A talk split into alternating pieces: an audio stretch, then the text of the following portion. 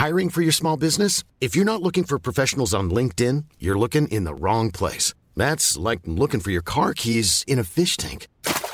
LinkedIn helps you hire professionals you can't find anywhere else, even those who aren't actively searching for a new job but might be open to the perfect role. In a given month, over 70% of LinkedIn users don't even visit other leading job sites. So start looking in the right place. With LinkedIn, you can hire professionals like a professional. Post your free job on linkedin.com slash people today.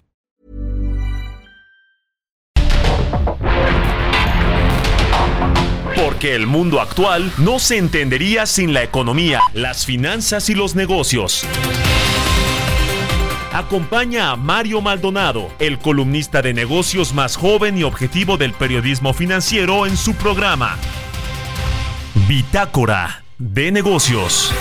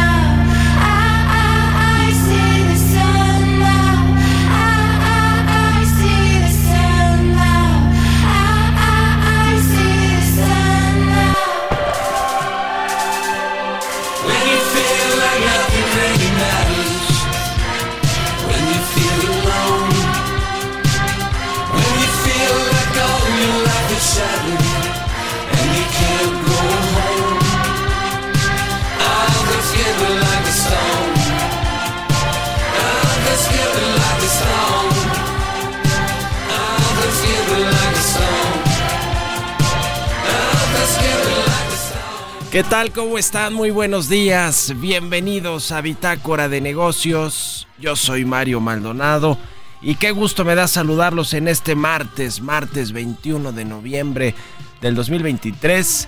Estamos transmitiendo en vivo aquí en la cabina del Heraldo Radio. Muchas gracias a todos y a todas las que nos escuchan.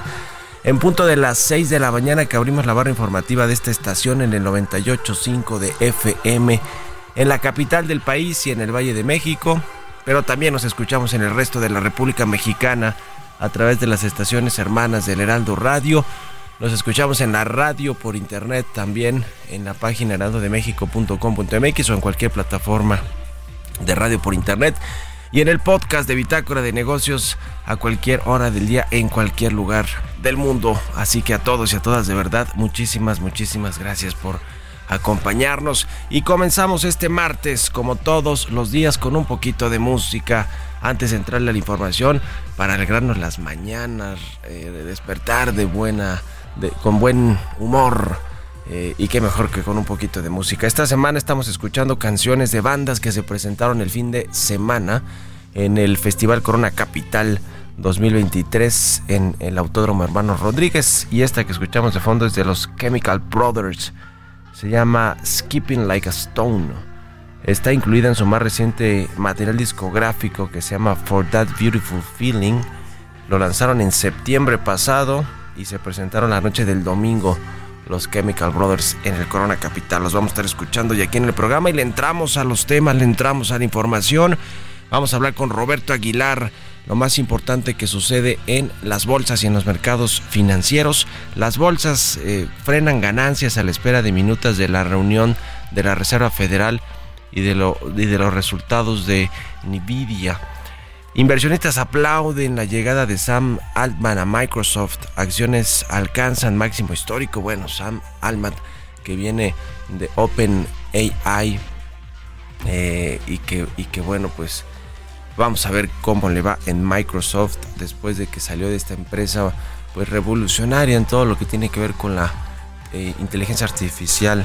Sam Altman y Moody's advierte ajuste económico abrupto y profundo en Argentina si el nuevo presidente no cumple eh, con las eh, si, o más bien si cumple con las promesas de campaña, ¿no? Como todo el tema de la dolarización de la economía argentina, de liberalizar todo lo que hoy es controlado por el Estado, incluida la petrolera IPF. Así que vamos a ver qué sucede con Argentina y lo que ya están advirtiendo las calificadoras de riesgo crediticio de por sí.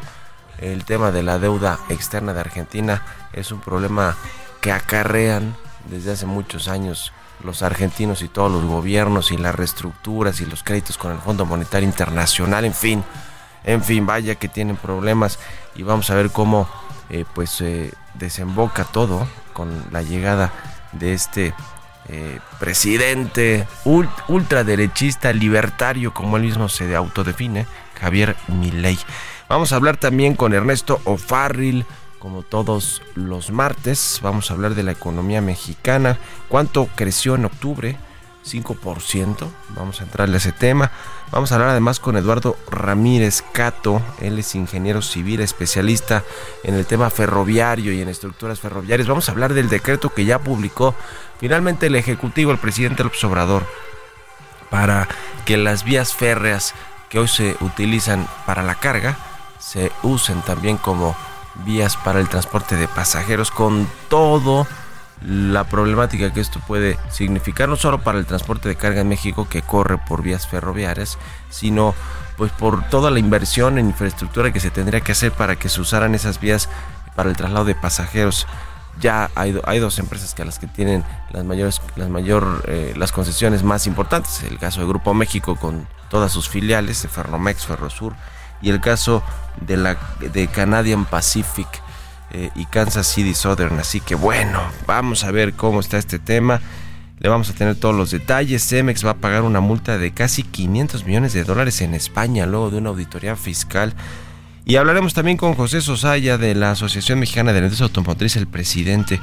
Vamos a hablar de eh, lo que se necesita para atraer las inversiones en eh, de nearshoring provenientes de este de esta tendencia de la localización de inversiones y vamos a hablar de la electromovilidad en México pues prácticamente eh, un poquito más de un mes de que acabe el año. ¿Cómo está todo ese tema de la electromovilidad en nuestro país? Y también muchos de los autos, por cierto, se mueven a través del ferrocarril, ¿eh? en los trenes de carga. Vamos a ver qué afectación pueden tener a partir del próximo año. Tienen hasta el 15 de enero para presentar los proyectos de trenes de pasajeros las empresas que hoy tienen las concesiones. Vamos a ver, vamos a ver. También hay información en el tema político, así que le vamos a entrar a todos estos temas y quédense con nosotros de aquí hasta las 7. Vámonos al resumen de las noticias más importantes para comenzar este día con Jesús Espinosa.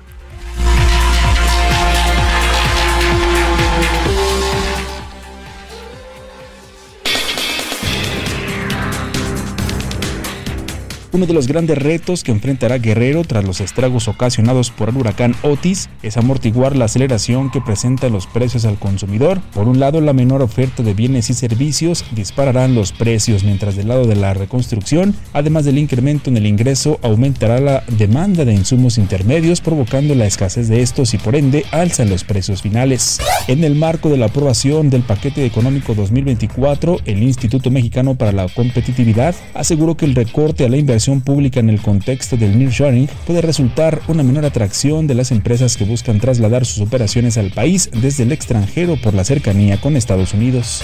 De acuerdo con datos de la Comisión Nacional Bancaria y de Valores, al cierre del tercer trimestre del 2023, los 50 bancos que operan en México registraron un buen desempeño que ha llevado a sus ganancias a máximos históricos, impulsados principalmente por una buena dinámica del crédito y un escenario de altas tasas de interés. Mientras la mayoría de los países recuperó su Producto Interno Bruto per cápita de 2018, México es del grupo de territorios que se encuentran por debajo de dicho umbral, de acuerdo con datos del Fondo Monetario Internacional, entre el 2018 y el pronóstico del 2023, el PIB de México por habitante presentó una tasa de crecimiento promedio anual negativa de 0.26% real. El Centro de Estudios Económicos del Sector Privado dio a conocer que México se encuentra entre los países más rezagados en salud. Detalló que el reciente reporte de la Organización para la Cooperación y el Desarrollo Económicos muestra que México ocupa el último lugar en la mayoría de los indicadores y los últimos lugares en otros cuantos.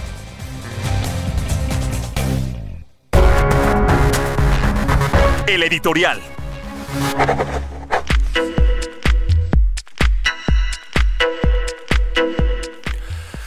Bueno, pues se acuerdan que aquí platicamos sobre eh, una serie de empresas, tres empresas de reciente creación que se crearon, fíjese nada más, el mismo mes que el presidente El Obrador tomó posesión del gobierno federal de la presidencia de la República, es decir, en diciembre del 2018, se crearon tres empresas, una que es como el holding, la principal se llama Atlantis Operadora, para eh, competir en contratos eh, de salud, de servicios de salud en el gobierno federal, en la 4T. Seguro muy apadrinada porque de reciente creación y en lo que va del sexenio ha logrado o había logrado contratos por más de 4 mil millones de pesos, casi 5 mil millones de pesos. Imagínense, imagínense crear una empresa y que eh, de cero comience a ganar contratos con todo el gobierno y a la fecha tengas casi 5 mil millones de pesos. Bueno, la novedad obviamente se entregaron todos casi por adjudicaciones directas, con, muchas irregularidades, incluso con denuncias de propios eh, trabajadores de estas empresas creadas, le decía, de forma express para participar en concursos, claramente apadrinadas por pues muy gente poderosa del más alto nivel en la 4T. Bueno, resulta que a finales del mes pasado, esta empresa, Atlantis Operadora de Servicios de Salud, le, a esta empresa le rescindieron un contrato por parte de Nacional Financiera y del Banco Mex, que esta entidad las encabeza Luis Antonio Ramírez Pineda, eh, y le rescindió contrato por supuestamente incumplimientos y este contrato vale 2 mil millones de pesos. Es decir, como que las denuncias públicas y la mala manera en la que participan en estas licitaciones empresas de reciente creación, pues por lo menos surtió efecto en este caso de Nacional Financiera y de el Banco Mext. Le decía que desde el año pasado ya había múltiples irregularidades que se denunciaron relacionadas con estas empresas y con otras porque es un cártel de la salud eh, las otras empresas son Corporativo Médico Community Doctors, Challenge Consulting, SC, distribuidora médica de Aport, todas que participan en estos contratos o van en, digamos que en alianza, en bloque, en consorcio para ganar los contratos.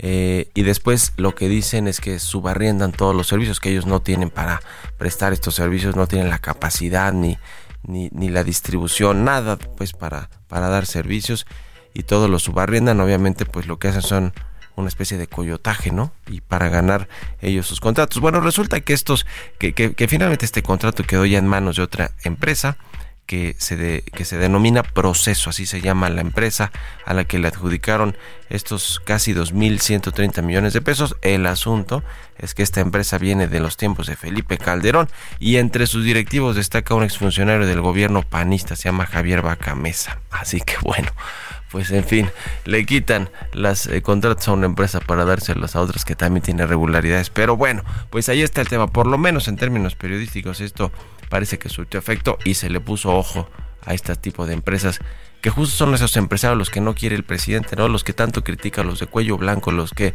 los que son los coyotes, los que son los traficantes de influencias. ¿Ustedes qué opinan? Escríbanme en mi cuenta de X arroba Mario Mal y en la cuenta arroba Heraldo de México. Radar Económico.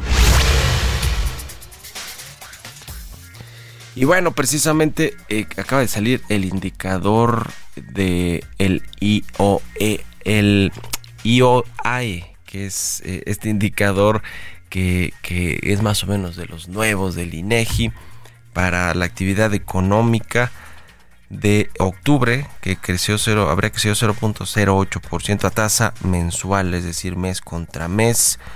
Eh, y vamos a hablar precisamente del tema con Ernesto Farril, eh, de cómo habría crecido la economía interanual en el mes de octubre. ¿Cómo estás, mi querido Ernesto? Buenos días. Ernesto Farril no está, o no sé qué pasa con estas llamadas con Ernesto. Ernesto, ¿nos escuchas? Buenos días. Sí, perfectamente. Muy buenos días a todos. ¿Cómo está el tema del crecimiento económico en octubre, mi querido Ernesto? Tiene la tasa anual estima el INEGI para octubre. No se está escuchando la comunicación con Ernesto Farril. Eh, pero bueno, le decía que en términos interanuales pudo haber crecido la economía, ha dado un salto de hasta 5% en el mes de octubre con respecto a octubre del año pasado. Y el dato de, de, de ahorita de esta encuesta del INEGI eh, o de estos datos oportunos más bien, es que a octubre a tasa mensual habrá crecido 0.08%. Esto sí es una desaceleración, una disminución de la actividad económica en los últimos siete meses. Eh, es una primera caída, más bien una desaceleración, más que desaceleración es caída, 0.08%, muy ligera, pero bueno, finalmente una caída. Vamos a ver si al ratito recuperamos la comunicación con Ernesto Farril. Mientras tanto ya llegó aquí Roberto Aguilar. Economía y mercados.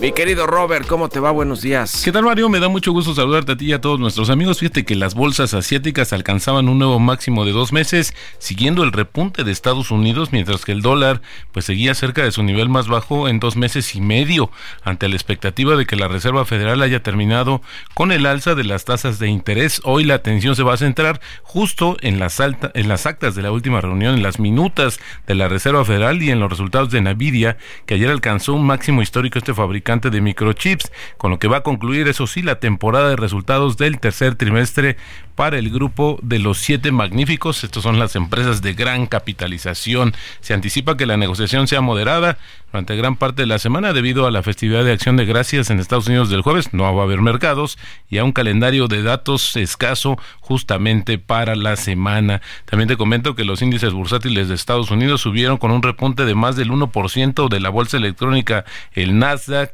mientras que Microsoft alcanzó un máximo histórico tras contratar a Sam Altman, quien ha dirigido OpenAI hasta que fue destituido a finales de la semana pasada.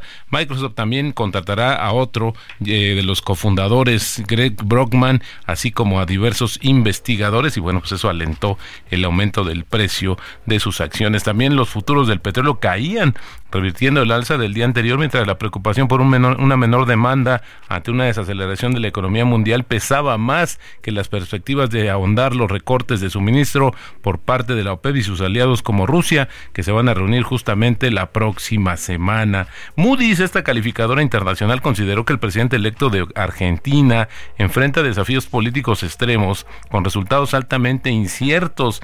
Las medidas que Milei propuso durante su campaña podrían podrían con el tiempo abordar los mercados, eh, los marcados desequilibrios que actualmente paralizan la actividad económica de Argentina, distorsionar los precios relativos y reducir el poder adquisitivo. Esto lo dijo justamente el vicepresidente de Moody's Investor Service, que también advirtió que las medidas, si se promulgan como las se describieron durante la campaña, van a provocar un ajuste económico abrupto y profundo, colapsando la demanda interna y amenazando la estabilidad financiera. Agregó que el Congreso argentino dividido y la presión social va a limitar la capacidad de Milei para realizar reformas rápidas. Así es que bueno, sigue dando de qué hablar justamente este pues esta elección en Argentina. Y bueno también te comento rápidamente que la Agencia Internacional de Energía eh, prevé un exceso de oferta petrolera este año, aunque la OPEP eh, extienda los recortes actuales. Dice que el mercado petrolero mundial va a registrar un ligero excedente de oferta en 2024, incluso aunque los países de la OPEP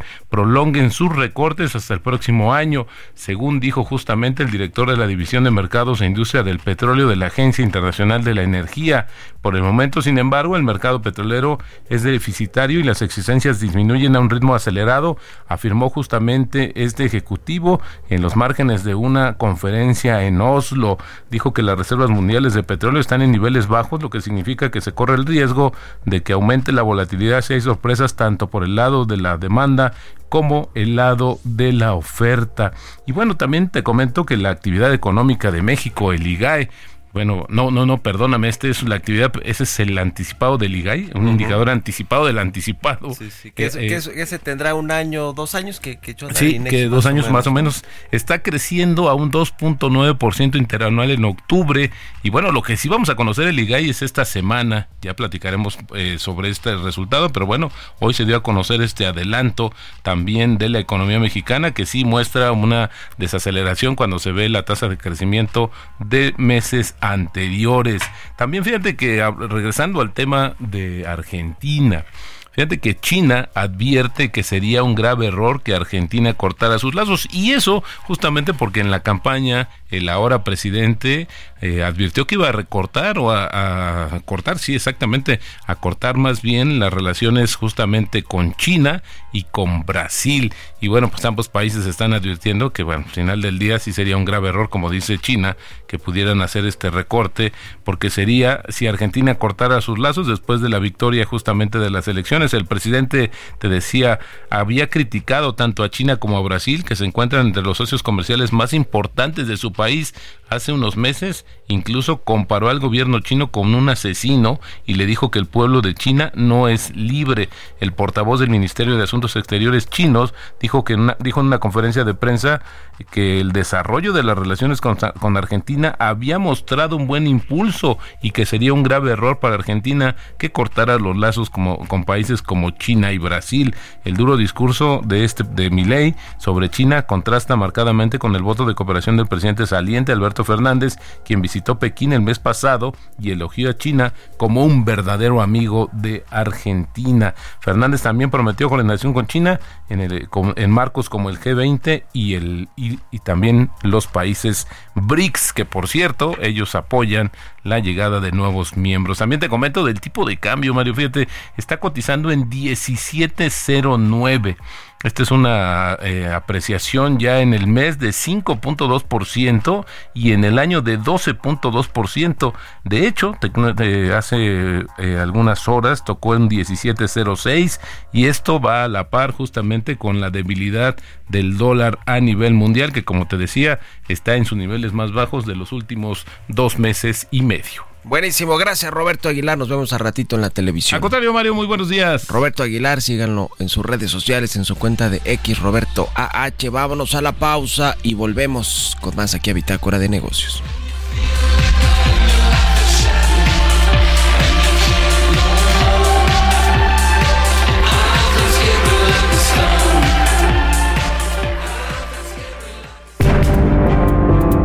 Momento continuamos con la información más relevante del mundo financiero en Bitácora de Negocios con Mario Maldonado.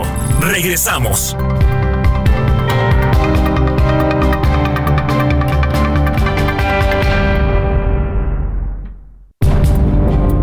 Estamos de vuelta en Bitácora de Negocios con Mario Maldonado. Aprovecha un mes lleno de ofertas exclusivas y experiencias únicas con Ford Territory. Estrénala a 24 meses con tasa de 9.99% y seguro sin costo. Visita a tu distribuidor Ford más cercano. Consulta términos y condiciones en Ford.mx, vigencia del 1 al 30 de noviembre de 2023.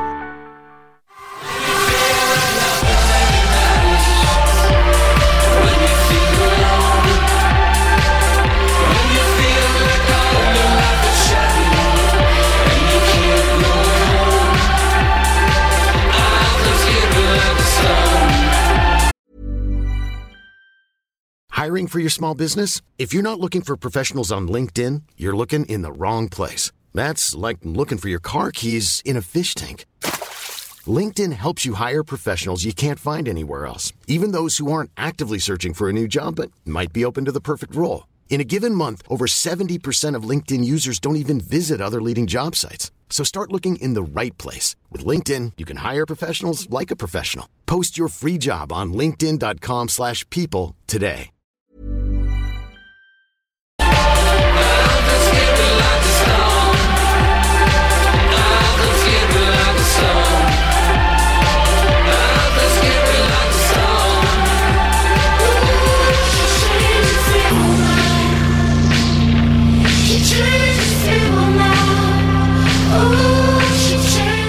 Estamos de regreso aquí en Bitácora de Negocios, 6 de la mañana con 31 minutos, tiempo del centro de México.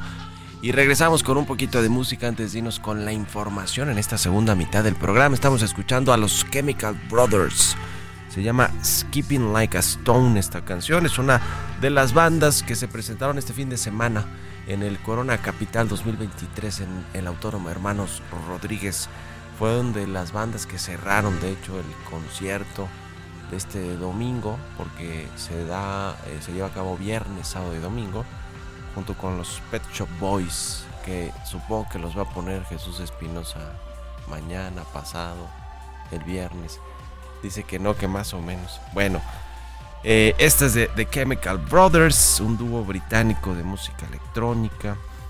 Eh, este, es de sus más recientes eh, pues canciones o material discográfico, Keeping Like a Stone, de su disco For That Beautiful Feeling. Y vámonos con esto al segundo resumen de noticias con Jesús Espinosa.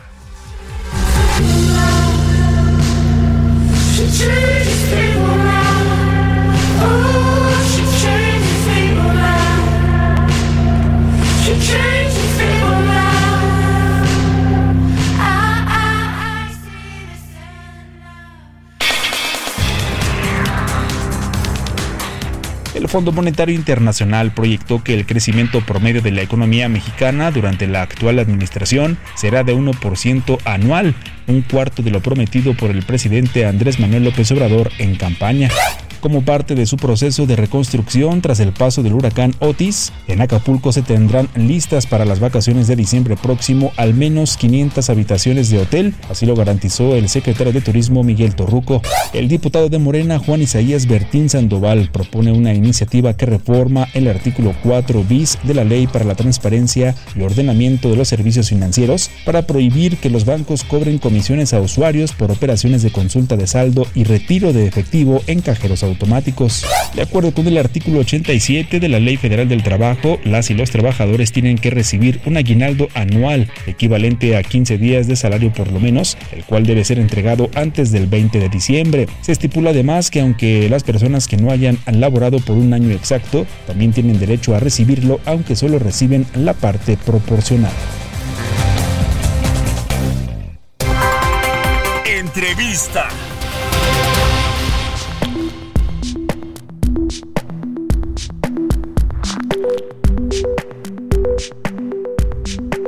Bueno, le decía, y ya lo había publicado la Secretaría de Infraestructura, Comunicaciones y Transportes, que eh, se emitió un decreto, este decreto se publicó en el diario oficial para que eh, pues las concesionarias de vías ferroviarias en el país, que son básicamente dos grupos, el de Canadian Pacific y el del Grupo México, eh, pues tengan a bien usar parte de esas vías férreas, de esas concesiones para trasladar a los pasajeros también, es decir, echar a andar una red nacional de trenes de pasajeros, no solo estos interurbanos como el que está, como el que los, los que existen en Monterrey y en Guadalajara, eh, por ejemplo, también el eh, interurbano México-Toluca, imagínense ese que costó tanto trabajo terminar y que apenas está, pues básicamente en una primera fase, ¿no? Falta, falta que se concluya este tren. Y hay algunos otros eh, que son más bien turísticos, como el Tequila Express, el del Chepe en eh, Chihuahua, están, le decía, estos interurbanos como el México Toluca o, o, los suburbanos, ¿no? De la zona metropolitana de la capital del país. Bueno, todos esto ya funciona, pero el presidente lo que quiere es que en prácticamente todo el país eh, eh, hay una primera fase de este decreto que son siete rutas eh, que tienen que ver con México, Veracruz, Coatzacoalco, el, urbano de el AIFA Pachuca, México, Querétaro, León, Aguascalientes, el Manzanillo, Colima, Guadalajara, Irapuato, el México, San Luis Potosí, Monterrey, Nuevo Laredo, el México Querétaro, Guadalajara, Tepic, Mazatlán, Nogales y el de Aguascalientes, Chihuahua, Ciudad Juárez. Estos, estos siete, son siete en total, eh, vienen publicados en el decreto y eh, establece que estas empresas que hoy tienen concesionadas las vías férreas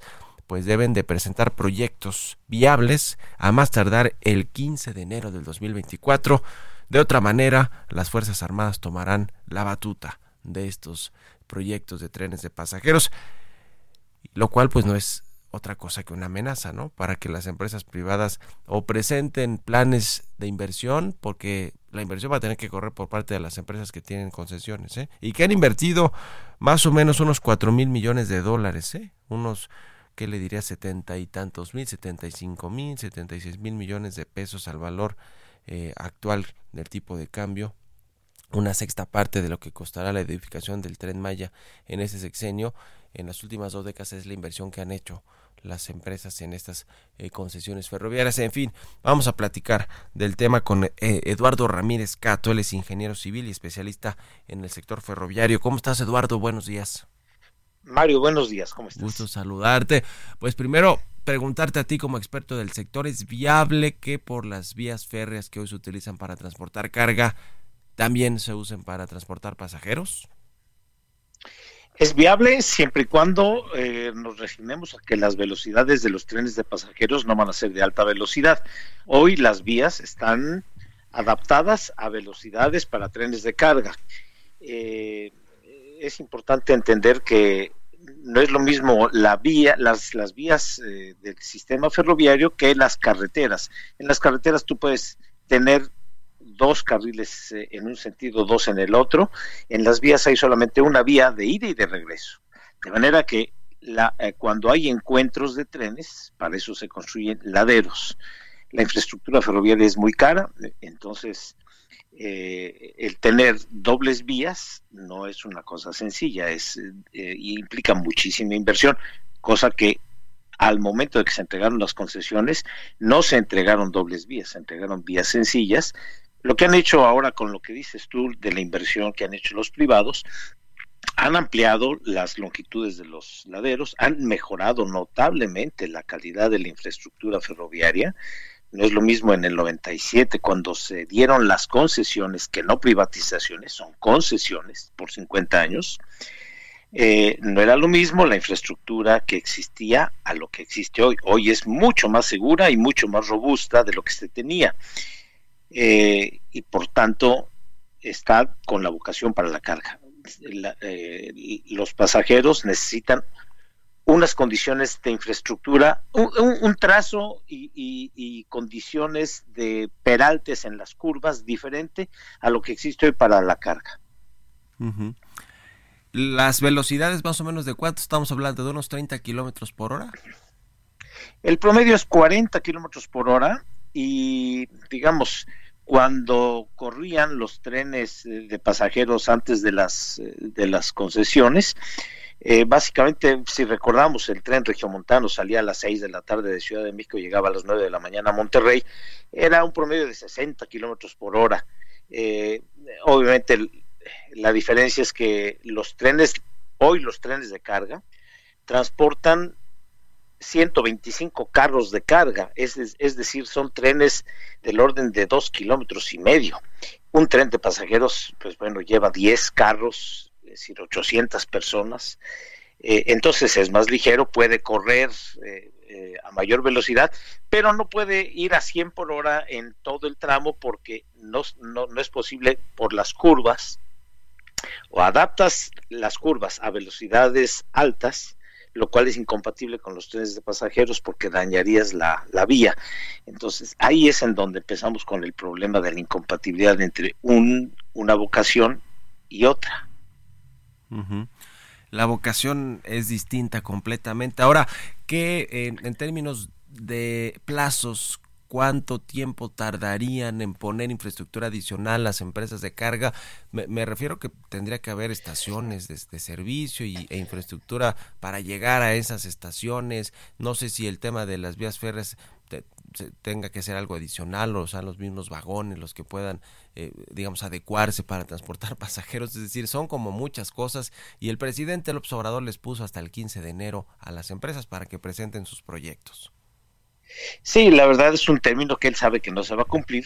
Digo, tan es así que, bueno, ya hay declaraciones también de, de la candidata por parte de, de Morena de continuar con este con esta eh, esta línea lo cual es aceptar que no va a ser posible que esté listo esto en caso de que pudieran ellos continuar con esta con esta línea de, de, política.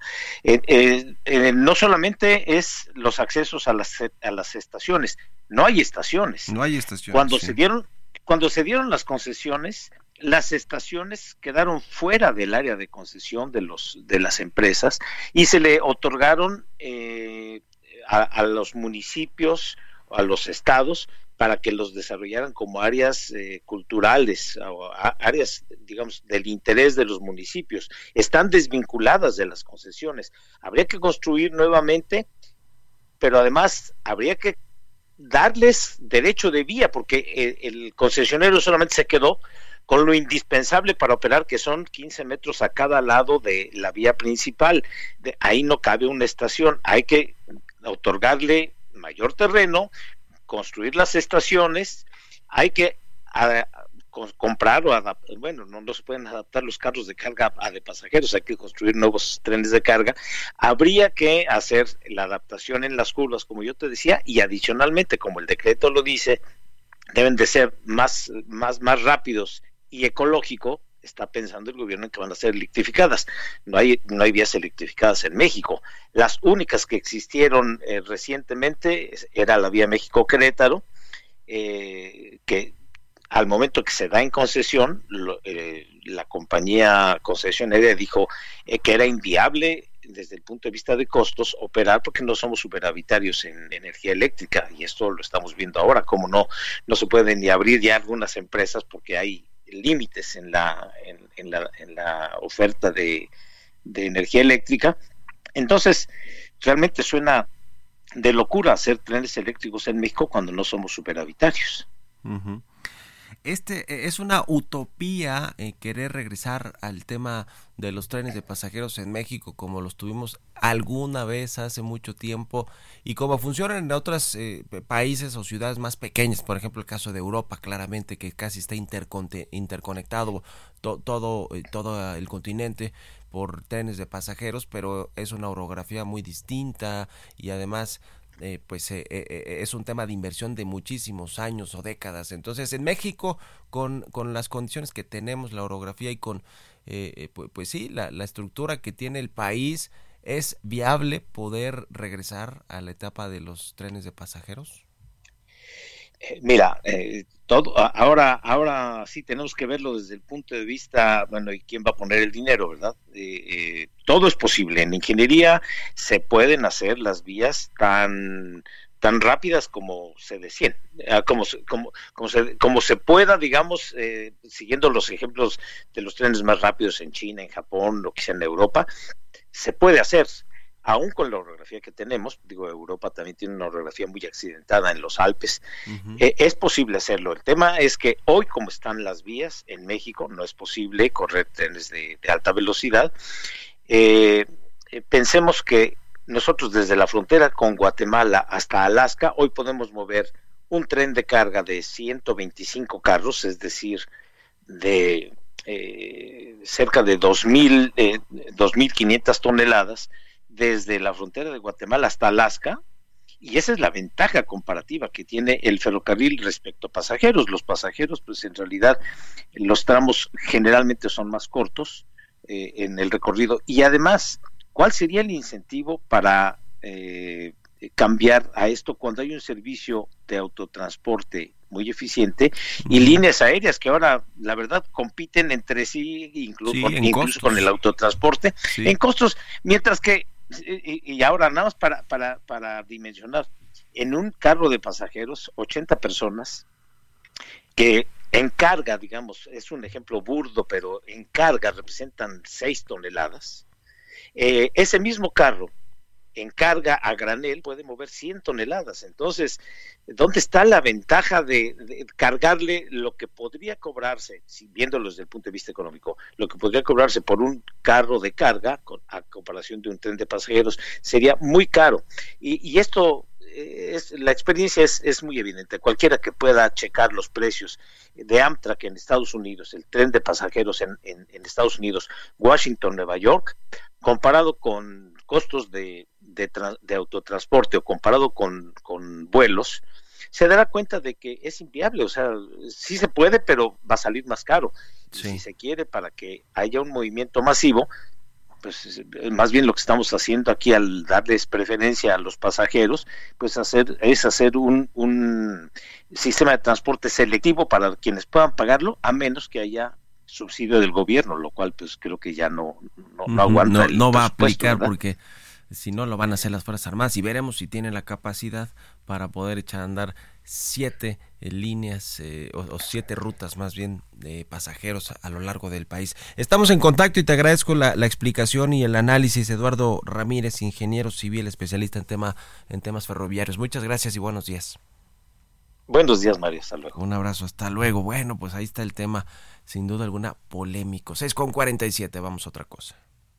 Vive un mes lleno de ofertas exclusivas y dinamismo con Ford Escape híbrida. Estrénala a 24 meses sin intereses más seguro promocional. Visita a tu distribuidor Ford más cercano. Consulta términos y condiciones en Ford.mx, vigencia del 1 al 30 de noviembre de 2023. Bitácora de negocios con Mario Maldonado. Vamos a platicar, ya le decía, con el doctor José Sosaya, el expresidente de la Asociación Mexicana de la Industria Automotriz. ¿Cómo estás, José? Buenos días. Muy bien, Mario, muy buenos días. Gusto saludarte.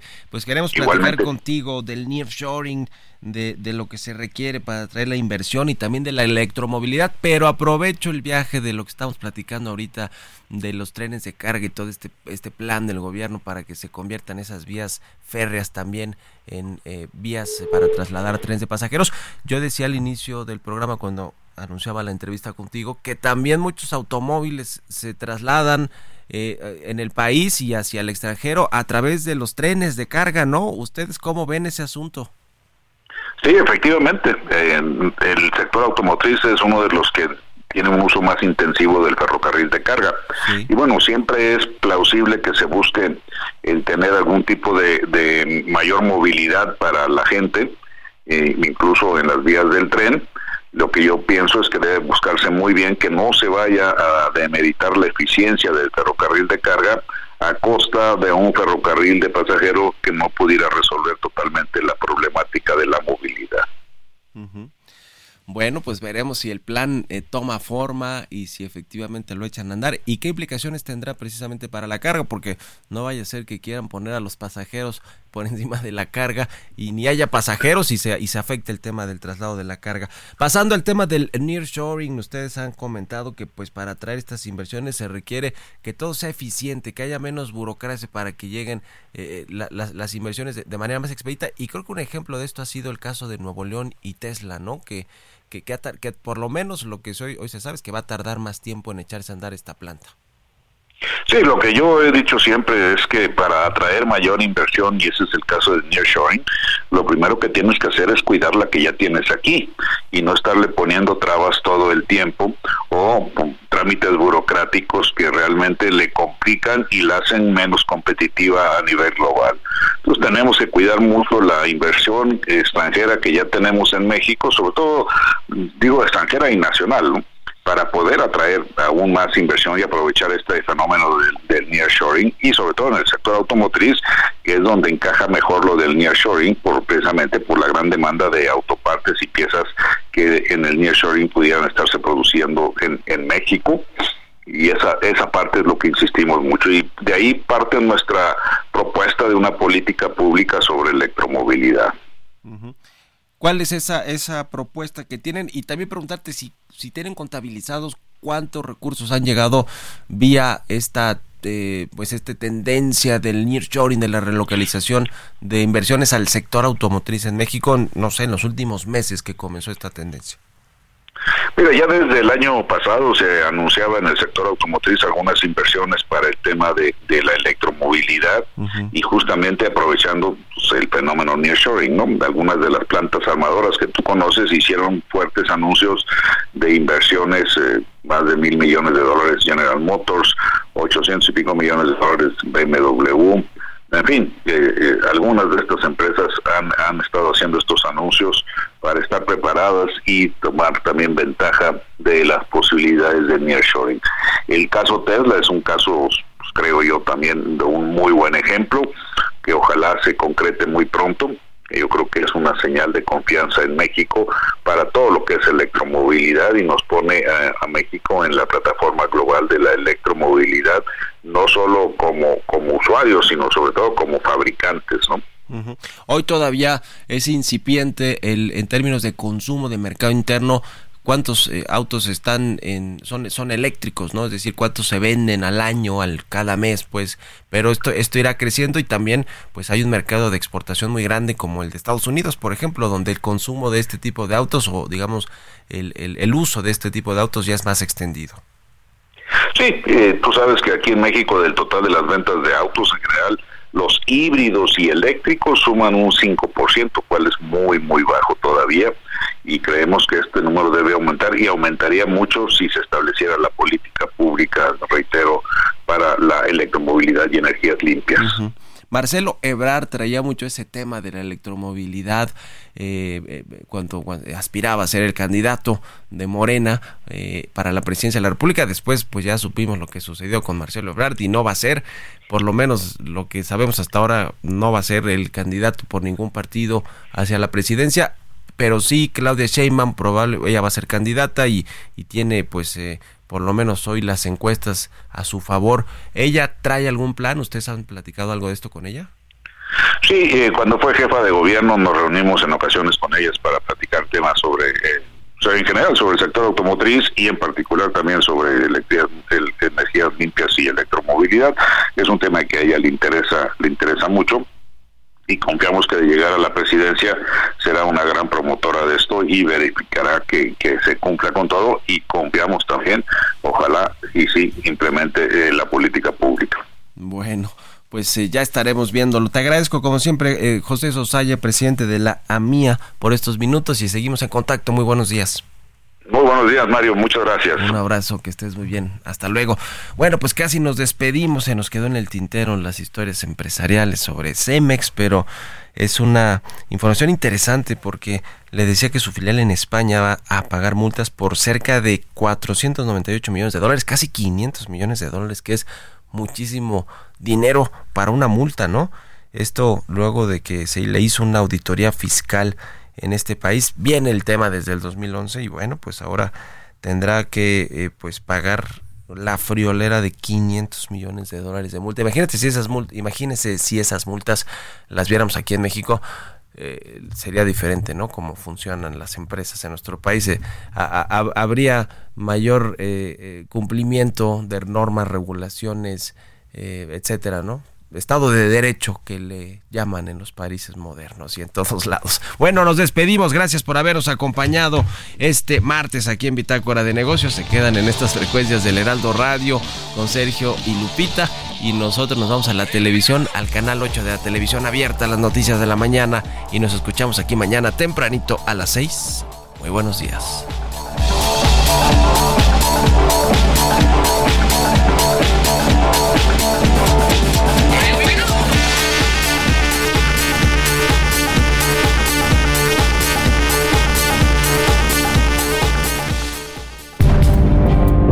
Esto fue Bitácora de Negocios con Mario Maldonado.